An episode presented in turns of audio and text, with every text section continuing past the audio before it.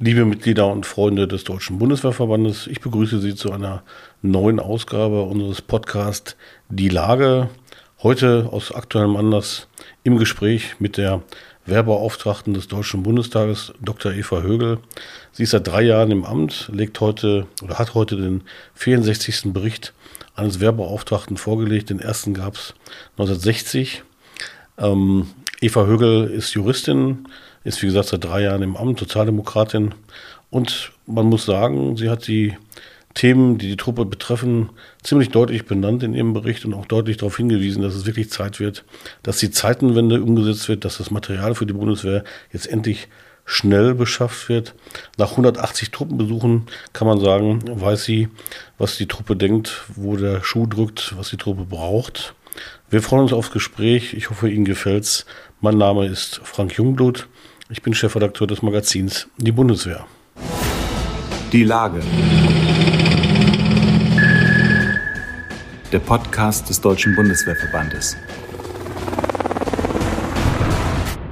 Ja, Frau Dr. Högel, äh, herzlich willkommen beim Deutschen Bundeswehrverband zum Gespräch. Der Bericht der Wehrbeauftragten äh, ist heute vorgelegt worden, ein bisschen später als geplant. Corona kam dazwischen. Sie haben die Halbzeit ja jetzt schon hinter sich, fast drei Jahre im Amt. Äh, was hat Sie in dieser Zeit eigentlich am meisten beeindruckt, wenn Sie das mal schon mal ein bisschen Revue passieren lassen würden? Am meisten beeindrucken mich unsere Soldatinnen und Soldaten, und zwar jeden Tag, bei jedem Gespräch, bei jedem Besuch. Unsere Soldatinnen und Soldaten sind großartig. Die leisten ganz Hervorragendes. Sie sind professionell, sie sind loyal, sie sind verantwortungsbewusst, sie sind pflichtbewusst, sie sind kreativ. Ich kann nur Gutes sagen. Und deswegen bin ich schwer beeindruckt von unserer Truppe. Und ähm, wir können sehr stolz sein auf unsere Soldatinnen und Soldaten. War das etwas, was man am Anfang erwarten konnte oder sind Sie ganz ohne Erwartungshaltung reingegangen in das Amt? Nein, ich bin natürlich immer schon voller Hochachtung für unsere Bundeswehr. Ich bin in der Nähe eines Fliegerhorstes aufgewachsen. In der unmittelbaren Umgebung war ein Bundeswehrkrankenhaus. Ich komme aus Niedersachsen. Da ist die Bundeswehr fest verankert in der Gesellschaft. Man trifft auch Soldatinnen und Soldaten, man kennt sie. Ich hatte im Wahlkreis hier als Bundestagsabgeordnete von Berlin Mitte äh, die Julius-Leber-Kaserne mit vielen Soldatinnen und Soldaten und auch hier das Bundeswehrkrankenhaus. Also insofern meine Meinung über die Bundeswehr war schon immer positiv. Aber jetzt als Wehrbeauftragte höre und schaue ich ja ganz genau rein. Ich habe die Gelegenheit, mit viel Zeit viele Gespräche zu führen, mir Sachen auch anzugucken in den Kasernen, in den jeweiligen Verbänden, im Ausland, im Inland, die ich sonst ja, sag ich mal, als normale Abgeordnete oder als Bürgerin nicht zu sehen bekommen habe. Und deswegen hat sich meine Hochachtung nochmal verstärkt und äh, auch meine Wertschätzung gegenüber den Soldatinnen und Soldaten ist wirklich ganz enorm, dadurch, dass ich das jeden Tag erlebe. Das wird man gerne hören in der Truppe. Sie haben heute ja den 64., inzwischen schon 64. Jahresbericht vorgestellt und selbst eingeräumt, dass viele der Probleme, die da beschrieben werden, seit Jahren bekannt sind äh, und auch schon oft aufgeschrieben waren in diversen Jahresberichten. Wie wollen Sie erreichen, wie kann man eigentlich erreichen, dass der Bericht mehr ist als nur ein mahnendes Papier, das man nachher wieder in die Schublade räumt? Also wie kann man das schaffen, dass das auch wirklich dann ja, im Alltag, in der Wirklichkeit eine Rolle spielt? Ich hoffe sehr, dass das, was der Bundeswehr jetzt begegnet, nämlich ein enormes Interesse. Leider müssen wir sagen, dass das eine Folge des entsetzlichen Angriffskriegs Russland auf die Ukraine ist. Es gibt Konjunktur für Verteidigungspolitik, für Sicherheitspolitik. Und deswegen hoffe ich, dass äh, diese gestiegene Aufmerksamkeit, dieses erhöhte Interesse auch dem Jahresbericht gilt, denn das ist ja eine Zustandsbeschreibung der Bundeswehr. Ähm, das Jahr 2022 war geprägt von dem Krieg und den Konsequenzen, die das für die Bundeswehr hatte. Ich verstehe den Jahresbericht als Impuls für alle, die Verantwortung tragen, im Militär, militärische Führung, im Ministerium, aber auch im Deutschen Bundestag. Und ich würde mir natürlich wünschen, dass der Bericht Ausgangspunkt ist dafür, an den Problemen zu arbeiten, Lösungen zu finden, Verbesserungen zu erreichen, die ich dargestellt habe. Eine Konsequenz des furchtbaren Angriffskriegs Russlands auf die Ukraine ist ja das 100 Milliarden Sondervermögen. Und festgestellt hat, die Bundeswehr ist jahrelang unterfinanziert gewesen. Manche sagen sogar kaputt gespart. Sie prangern zu Recht an, dass gutes Jahr nach dem Beschluss oder nach der Ankündigung des Kanzlers, dieses Sondervermögen bereitzustellen, kein Cent bei der Truppe angekommen ist. Ist die Beschaffung zu langsam? Ist die Regierung zu behäbig? Der Bundestag zu langsam? Woran liegt es Ihrer Meinung nach? Ja, das ist insgesamt alles viel zu langsam. Ich bin auch ungeduldig. Auch unsere Soldatinnen und Soldaten sind ungeduldig. Und das Sondervermögen muss zügig bei der Truppe ankommen. Nun wissen wir alle auch, dass bestimmte Dinge lange dauern. Was ich aber erwarte, ist, dass die Bestellungen sehr schnell auf den Weg gebracht werden. 2022 noch kein Euro bei der Truppe angekommen. Das ändert sich jetzt hoffentlich aber in diesem Jahr, denn schon Ende des Jahres 22 haben die Abgeordneten entsprechende Vorlagen auch beschlossen. Funkgeräte werden jetzt bestellt Boote beschafft, äh, ähm, F-35 wird beschafft, der schwere Transporthubschrauber, die Bewaffnung von Drohnen. Also es geht voran und das Ministerium selbst sagt, dass schon ein zweistelliger Milliardenbetrag gebunden sei. Vertragsverhandlungen mit der Industrie dauern natürlich ihre Zeit, aber ich mahne ganz klar eine Beschleunigung an. Die Verfahren und Prozesse sind so behäbig, das muss alles gestrafft werden. Das sind die ersten Signale, von denen Sie auch gesprochen haben, was beschafft werden soll, was auch schon bestellt ist zum Teil. Ähm, Nochmal anders gefragt zum Sondervermögen und zur Zeitenwende. Haben Sie den Eindruck, die Zeitenwende ist noch nicht bei allen angekommen in ihrer Dringlichkeit, ihrer Notwendigkeit? Kann es sein, dass noch zu viele hoffen, in der Politik vor allem, der Krieg in der Ukraine könnte bald vorbei sein und dann könnte man so weitermachen wie vor dem russischen Überfall? Kann man sich das eigentlich vorstellen, dass man wieder in die Zeiten zurückkommt? Der Krieg ähm, verändert alles für unsere Bundeswehr, für unsere Gesellschaft, die europäische, die internationale Sicherheitsordnung. Das hat enorme Konsequenzen, auch für alles, also Energiepreise, Inflation. Wir haben ja, wir haben die Auswirkungen, spüren wir ja wirklich alle jeden Tag. Mir fehlt die Fantasie dafür, wie auch immer dieser Krieg ausgeht. Wir wollen hoffen, dass die Ukraine ihn gewinnt. Darum geht's, ähm, dass wir zurückkehren äh, in die Zeit, in der wir glaubten, von äh, Freunden, umgeben zu sein, im Frieden leben zu können. Wir haben vor vielen Jahren mal darüber diskutiert, ob Russland Mitglied der NATO werden könne. Einige erinnern sich noch daran, ja. Dass sowas, solche Überlegungen sind leider in weite Ferne gerückt. Deswegen wird es darum gehen müssen, auch in der nächsten Zeit, dass die Bundeswehr voll einsatzfähig ist, volle Konzentration auf Bündnisverteidigung. Die NATO ist jetzt äh, ganz geschlossen, die Europäische Union ist geschlossen, ähm, die westlichen Verbündeten sind klar in ihrer Positionierung zur Unterstützung der Ukraine. Ähm, das sind alles Auswirkungen dieses Krieges und ähm, es muss weiter darum gehen, Frieden, Freiheit, Demokratie, Rechtsstaat zu vertreten, zu verteidigen und zu gewährleisten. Sie haben das in diesem Jahresbericht mehrfach gesagt, jetzt gerade auch wieder Einsatzbereitschaft, volle Einsatzbereitschaft ist das Ziel. 203.000 Soldatinnen und Soldaten sollen es ja sein am Ende, aber nur 183.000 sind es heute. Da fehlen mal noch 20.000. Was muss Ihrer Meinung nach passieren, damit die Bundeswehr das Ziel noch erreicht? Es sind nur noch acht Jahre bis dahin. Man müsste sich schon ziemlich anstrengen. Was kann man anders machen als bisher, um die Lücke zu füllen? Also das ist wirklich ein Kraftakt, den die Bundeswehr da vor sich hat, genügend Personal zu finden. Also alle Anstrengungen in Sachen Personalgewinnung müssen intensiviert werden. Ich habe im Jahresbericht dargelegt, dass wir einen Anstieg bei Einstellungen haben, 12 Prozent gegenüber dem Vorjahr. Das ist eine gute Entwicklung. Wir haben aber gleichzeitig einen Rückgang von 11 Prozent bei den Bewerbungen. Das ist ist keine gute Entwicklung. Wir haben eine viel zu hohe Abbrecherquote, 21 Prozent im Durchschnitt. Und wir haben immer noch 18.000 paar zerquetschte unbesetzte Stellen oberhalb der Mannschaften. Das heißt, die Personallage ist alles andere als gut. Es muss darum gehen, Personal zu gewinnen. Da steht die Bundeswehr im Wettbewerb mit der Privatwirtschaft, aber auch mit Verwaltung, mit, Bund, äh, mit, mit Polizei und Zoll. Also die Bundeswehr muss attraktiv sein, muss um Menschen werben. Wir müssen aber auch Anstrengungen unternehmen, das gute Personal, was wir haben bei der Bundeswehr, auch zu binden, gut zu entwickeln, Perspektiven zu schaffen. Auch da brauchen wir noch eine ganz gewaltige Anstrengung. Ähm, das Ziel 203.000 zu erreichen, das wird nicht einfach sein, zumal wir auch einen Rückgang haben. 2022 waren es weniger Soldatinnen und Soldaten als noch 2021. Es ist insgesamt eine Entwicklung, die mir Sorgen bereitet. Im äh, Jahresbericht fällt auf, oder mir ist zumindest aufgefallen, die Definition von Einsatzbereitschaft. Sie, also Sie sagen da, das ist mehr als Material, ist auch mehr als Personal. Das ist auch was Persönliches, nämlich der Mut und das Verantwortungsbewusstsein, den man haben muss, um Entscheidungen zu treffen, die man dann auch umsetzt zügig, schnell, zielgerichtet. Wie meinen Sie das konkret? Ist zu wenig Mut gewesen, äh, ja, eigene Entscheidungen zu treffen, auch mal was zu wagen in der Truppe? Ja, ich beobachte das und ich habe ja auch geschrieben ähm, und wiederhole es hier nochmal, sowohl militärisch als auch zivil und auf allen Ebenen.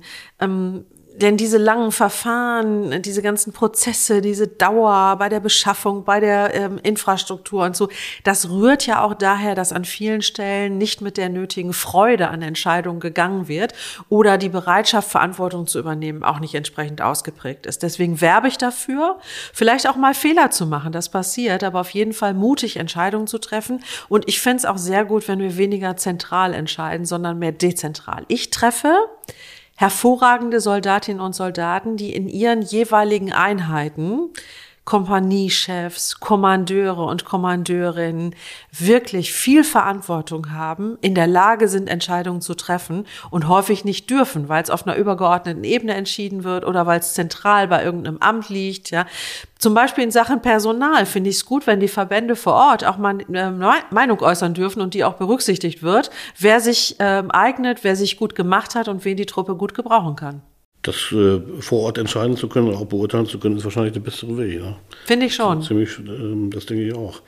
Ja, fast drei Jahre im Amt, wir haben es eben schon gesagt, 180 Truppenbesuche später, so viel sind es gewesen in den vergangenen drei Jahren. Wie erleben Sie die Bundeswehr heute, wenn Sie eine Zustandsbeschreibung abgeben? Sie sagen ja selbst, Sie sind ein Typ und haben sich auch immer vorgenommen, äh, auch die guten Dinge zu sehen, das Optimistische, das, was man schon geschafft hat. Und wie ist der Zustand aus Ihrer Sicht heute, drei Jahre nach Ihrem Amtsantritt? Also als ich angefangen habe, äh, gab es die Corona-Pandemie. Und ähm, die Bundeswehr kämpft immer noch mit der Bugwelle, zum Beispiel bei Ausbildung, bei Lehrgängen, auch bei Übungen, diese Bugwelle abzubauen. Die Bundeswehr ist enorm gefordert gewesen in den letzten Jahren. Ich habe auch äh, das äh, deutlich gemacht, das Ende des Afghanistan-Einsatzes, die Amtshilfe in der Corona-Pandemie, in der Flutkatastrophe im Rheinland. Also Truppe war überall da und präsent und hat Verantwortung übernommen, wo sie gefragt war. Und jetzt dieser entsetzliche Krieg. Das stellt die Bundeswehr Bundeswehr natürlich nochmal vor enorme Herausforderungen. Ich will mal drei Sachen sagen. Erstens, die Ukraine zu unterstützen mit Material und Ausbildung. Zweitens, die NATO-Ostflanke zu verstärken, Air Policing im Baltikum, in Rumänien, die äh, Flugabwehr in der Slowakei, Verstärkung in Litauen, die Marine an der Ostsee, in, in der Ostsee. Das ist auch richtig viel. Das musste auch schnell gehen und äh, da musste die Bundeswehr auch beweisen, dass sie kaltstartfähig ist. Und bei alledem auch noch die eigene Einsatzbereitschaft wiederherstellen. Das ist wirklich viel, was der Bundeswehr abverlangt wird.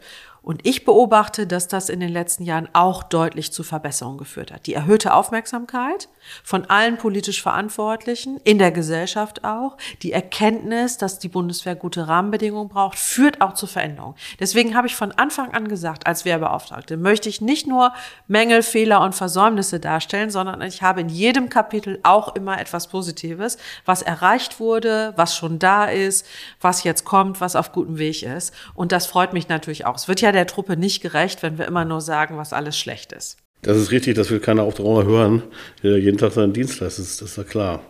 Ähm, die Wehrbeauftragte des Bundestags versteht sich traditionell immer auch als Anwältin der Soldatinnen und Soldaten.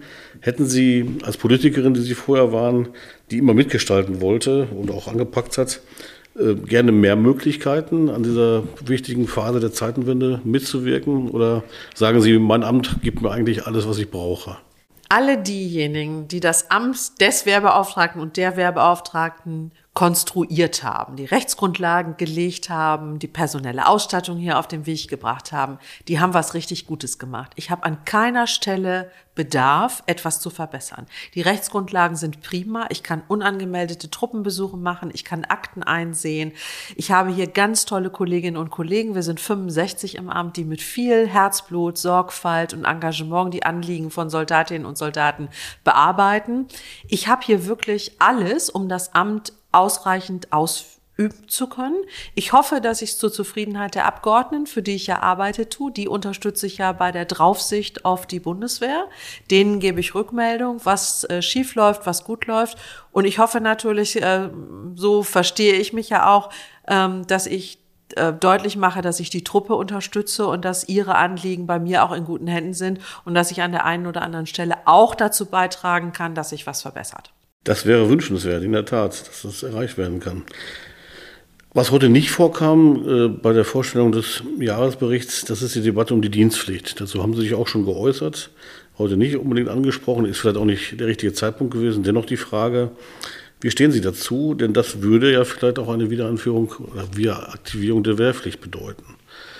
Zum einen, zum anderen könnte ein Land wie Norwegen, das eine spe spezielle Art von Wehrpflicht wieder eingeführt hat, auch nachdem sie dort auch ausgesetzt hatten, könnte das ein Vorbild sein, wie das da gemacht wird. Ich finde die Debatte sehr spannend, richtig und wichtig. Ich habe mich gefreut, dass der Bundespräsident die Debatte auch angeregt hat über ein Jahr für die Gesellschaft, eben bei der Bundeswehr, aber auch im kulturellen Bereich, im Umweltbereich, im sozialen Bereich. Ich glaube, dass es der Gesellschaft gut tut, wenn Einzelne sich eine Zeit lang gesellschaftlich engagieren. Ich glaube, es tut den Einzelnen auch gut. Ähm, ich würde mich freuen, wenn es bei der Bundeswehr auch dazu führen würde, dass mehr zur Bundeswehr kommen über diesen Weg. Es würde die Bundeswehr gut verankern in der Gesellschaft. Ich denke, man muss es, wenn, für Männer und Frauen gemeinsam diskutieren. Es löst nicht kurzfristig das Personalproblem bei der Bundeswehr. Es würde auch Jahre dauern. Im Moment ist die Bundeswehr auch gar nicht darauf vorbereitet. Wir haben viel zu wenig Unterkünfte, nicht genügend Ausbilder und Ausbilderinnen und auch nicht genügend Material. Aber die Debatte lohnt sich. Ich beteilige mich da gerne dran. Und ich rege mal an, die, die Bundestagspräsidentin der Bundestag hier hat ja Bürgerräte. So ist es eine große gesellschaftliche Frage, eine Dienstpflicht. Wie viel Freiwilligkeit, wie viel Pflicht, sowas auch mal zum Gegenstand einer Beratung in einem Bürgerrat zu machen machen, dann könnten auch junge Leute, die ja hauptsächlich davon betroffen sind, da auch mitreden. Und ja, die nordischen Staaten sind ein Vorbild. Die machen das ja sehr speziell. Die laden junge Leute ein, dann gucken sie, wen sie gebrauchen können, wer Lust hat. Und äh, der Inspekteur der Marine, Admiral Karg, hat das ja auch vorgeschlagen, in diese Richtung mal zu denken. Das unterstütze ich auf jeden Fall. Sie waren eben schon bei den Teilstreitkräften, bei der Marine, Admiral Krag. Ähm, wenn man da drauf guckt, oder Dimensionen, wie man in Zukunft da vielleicht sagen wird, äh, laut Heeresinspekteur Alfons May steht das ja blank da, hat er zumindest gesagt, als der Krieg begann. Wie steht es aus Ihrer Sicht um Luftwaffe, um Marine, um Heer?